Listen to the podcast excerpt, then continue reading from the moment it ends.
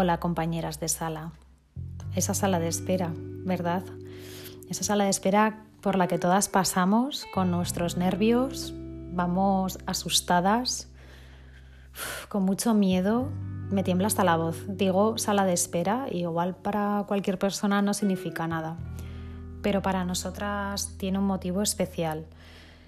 Eh, pasamos mucho tiempo ahí, sobre todo desde que nos diagnostican papiloma eh, son infinitas las consultas que tenemos, cosa que agradezco porque al final muchas veces es preventivo y bueno, en ese camino empezamos a entender lo que es esto.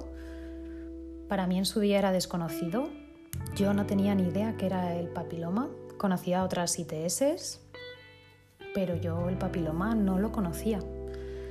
De hecho, tenía una desinformación tremenda. Me imagino que como muchas de nosotras, ¿verdad?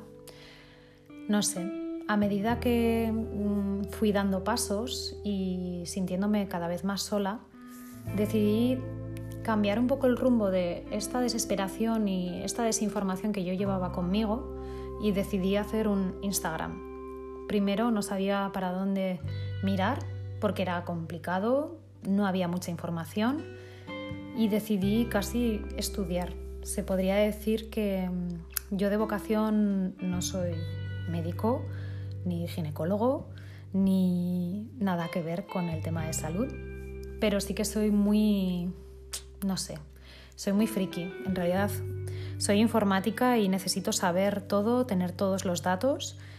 Y cuando me diagnosticaron papiloma, yo no tenía ninguno. O sea, era un libro en blanco Mm, un sitio donde yo no, sabía eh, nada, no tenía ninguna información y me encontraba en un bucle infinito como si se hubiera roto un programa, eh, como cuando pasa en mi profesión y yo tenía que encontrar el remedio.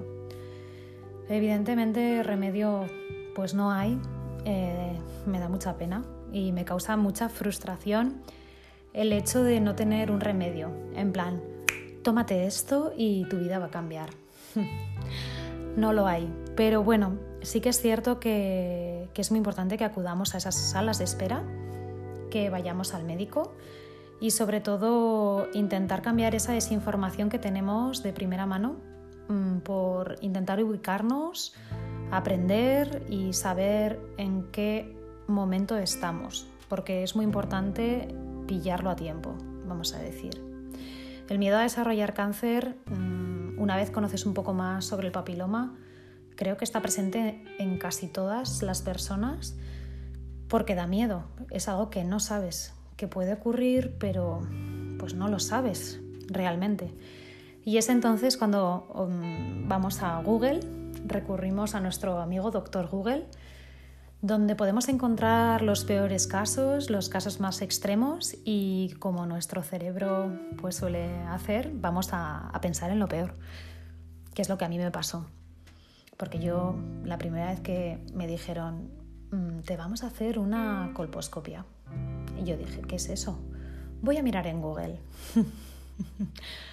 no os aconsejo que lo miréis más que nada porque la palabra cáncer aparece ya ahí y tú ya piensas, ¡Ah! tengo cáncer, no puede ser, pero si yo me encuentro bien, porque generalmente no tenemos muchos síntomas.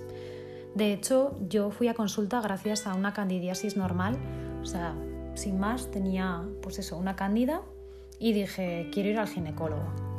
Mi médica de cabecera, que aquí en España tenemos médicas de cabecera, me dijo, pero si eres súper joven, tenía 31 años, ¿para qué vas a ir al ginecólogo? Mm, disculpa, pues porque me he encontrado esto y me puso una cara rara, en plan, bueno, bueno, pues te voy a derivar.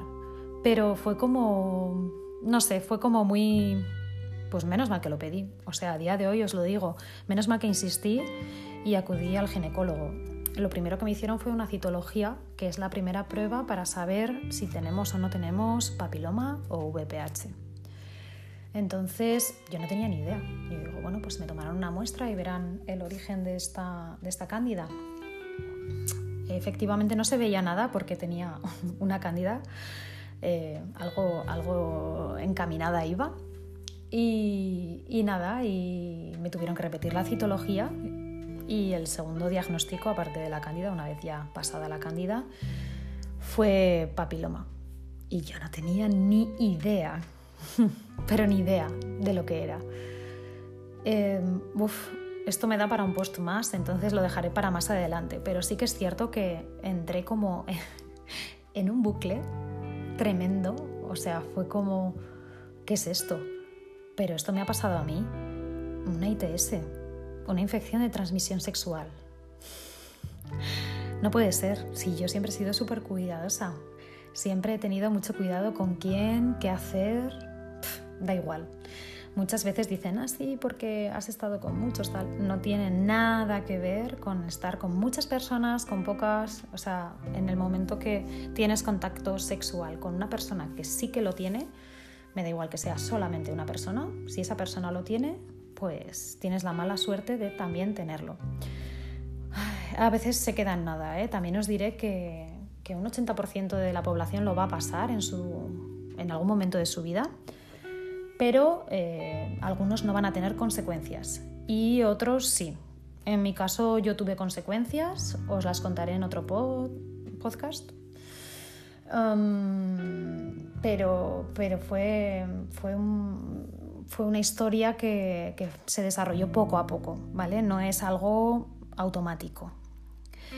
Y nada, lo importante que os quería decir en este primer podcast eh, es que acudáis al ginecólogo sobre todo si podéis vacunaros, que os vacunéis y, en resumen deciros que aquí estoy, que desde que tengo este Instagram me siento más acompañada por vosotras y por vosotros. La gran mayoría somos mujeres, pero sí que es cierto que siento un apoyo y un cariño que en las redes normalmente no se ven.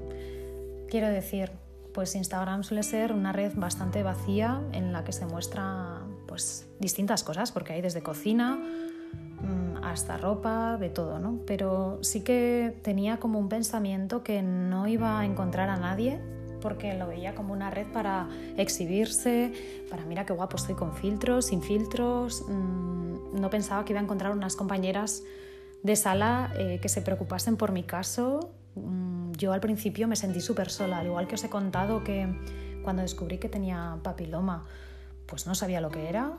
Luego me sentí súper sola, incluso acompañada.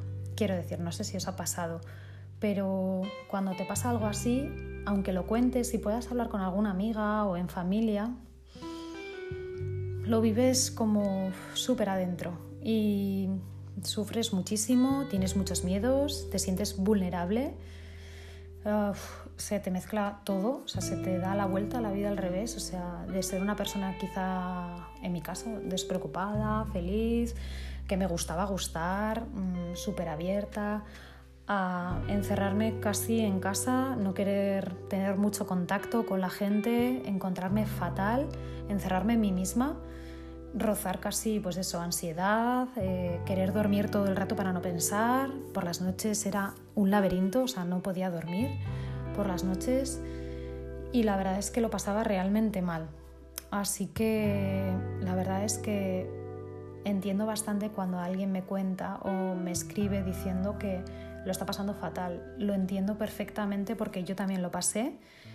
Y bueno, decirte que si te acaban de diagnosticar y me has encontrado, pues que aquí estoy, que soy una compañera más de, de sala de espera.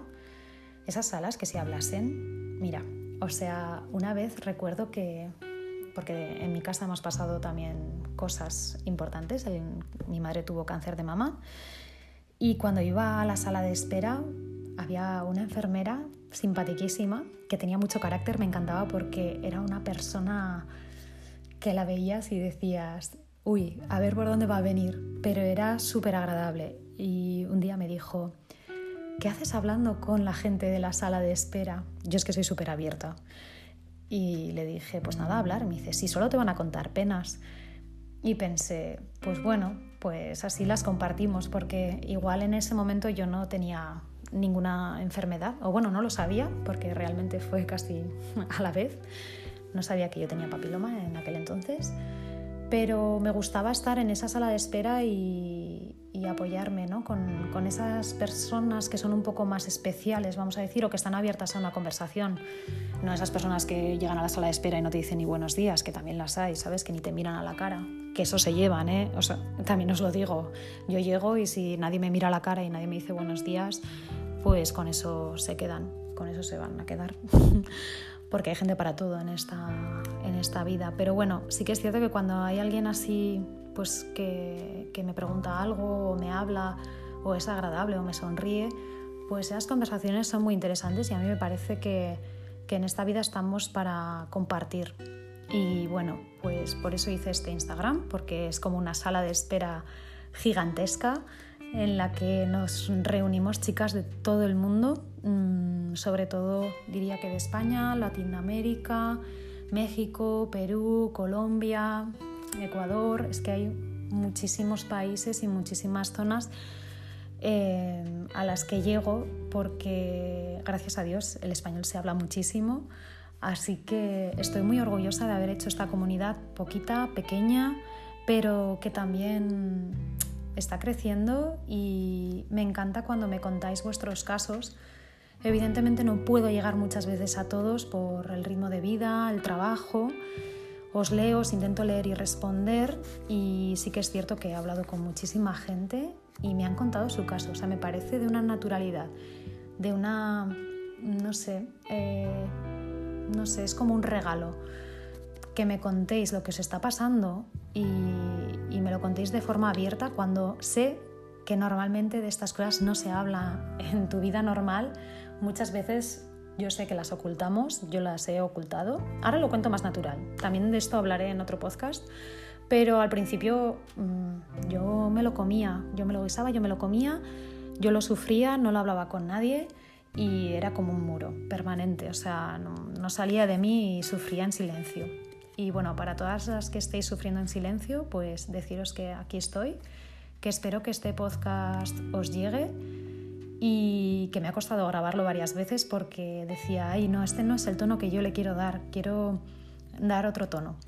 Y ahora creo que lo he conseguido porque me he sentado en mi cuarto, eh, es como si le estuviera mandando un audio a una amiga una amiga que tengo en Zaragoza, que nos mandamos audios infinitos.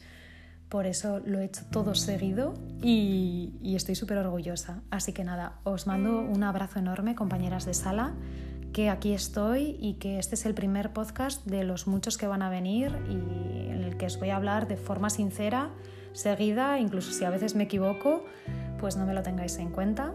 Pero bueno, que, que nada, que aquí estoy y que os quiero un montón. Un abrazo en la distancia.